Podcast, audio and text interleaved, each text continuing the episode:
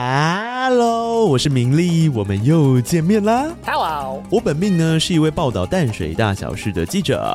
这一次，我跟爱吐槽的法官一起化身为说书人，要揭开更多鲜为人知的神秘传说。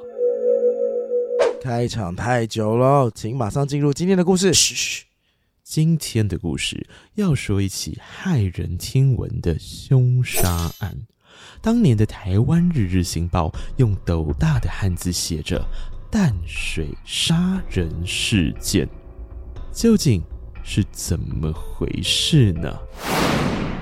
这淡水的杀人事件新闻，从案发经过到审判结果都有详细的说明。我们也同时找到当时发布的公文来做交叉比对，其中需要家长陪同的部分，我们会提示各位哟。好的，让我们回到那一天。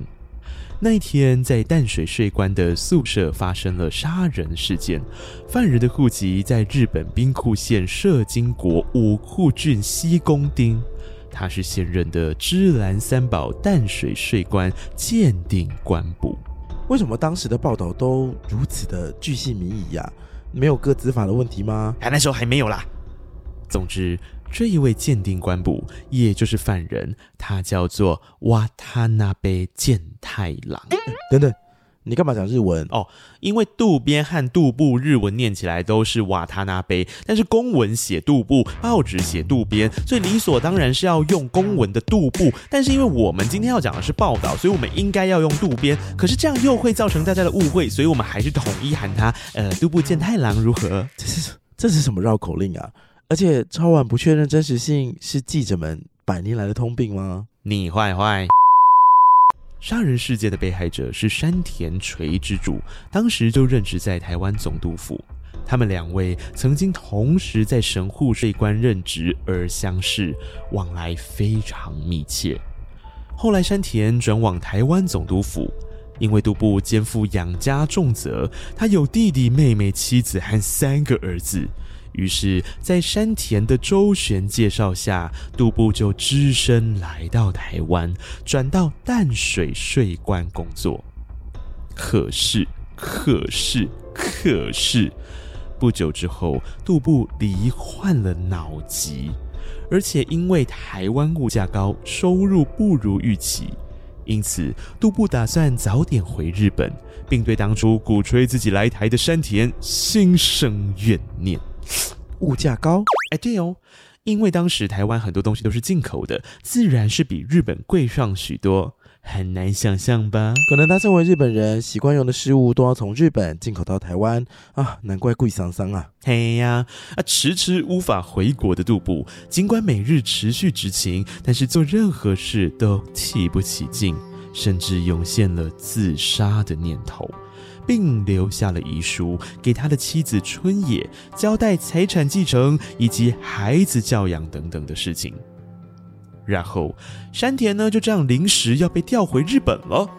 报道之前，山田预计要到厦门来观光视察，于是他就安排七月十三号先到淡水来拜访杜布，然后在杜布的宿舍住一个晚上。隔天啊，山田再搭船前往厦门。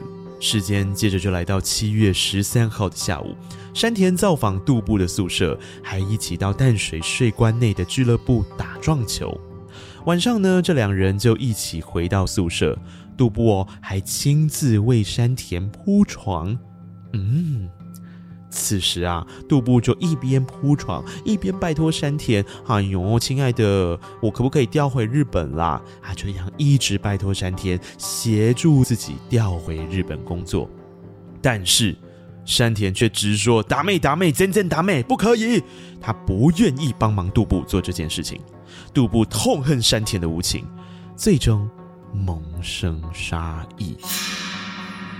哎，等一下，是不是这里就要提醒大家要进入十八禁的部分了？嘿，对哦，各位小朋友，以下就是巨细靡遗的过程，不喜欢的人可以快转跳过了哟。七月十四号早上四点钟，杜布趁山田熟睡的时候，拿出了一把家传的日本刀。这把刀长两尺三寸，大概就是七十公分。然后他用力砍向山田的头部，下手非常凶狠。受重伤的山田一醒来，奋力逃向大门，却被杜布从后方追上来，并砍杀致死。根据医院验伤的报告，总共有四处的致命伤。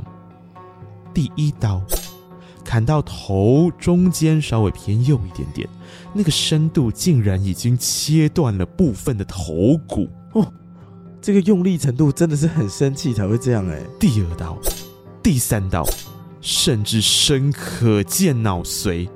山田的头、右手、胸部以下也有多处伤口。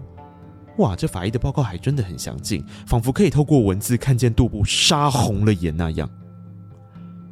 杜布砍死山田后，回到寝室，拿行凶的日本刀往他的咽喉处一插，自杀未遂。同事发现之后，紧急将杜布送医治疗，在七月十五号送往台北监狱，等杜布痊愈后接受审判。好，这里补充个事儿，通常日本男性才能切腹自杀，而日本女性呢，则是割断自己的咽喉。哦，原来有这种传统啊！哎，震惊一点哦，这边要宣导一下。自杀不能解决问题，勇敢求助并非弱者。免费安心专线零八零零七八八九九五零八零零七八八九九五。九月六号，台北地方法院开庭，吸引了上百人旁听，堪称一大盛事。检察官呢，就依照刑法第两百九十四条，杜布的犯罪行为是属于故杀犯。哎，这是我专业哦，故杀犯。是一时情绪冲动犯下杀人罪，并非故意谋杀。谢谢法官专业的说明啊。而辩护律师则是主张杜布患有脑疾，这边说的脑疾有可能是精神病，所以当下无法控制自己才犯下罪行，应该是要判无罪。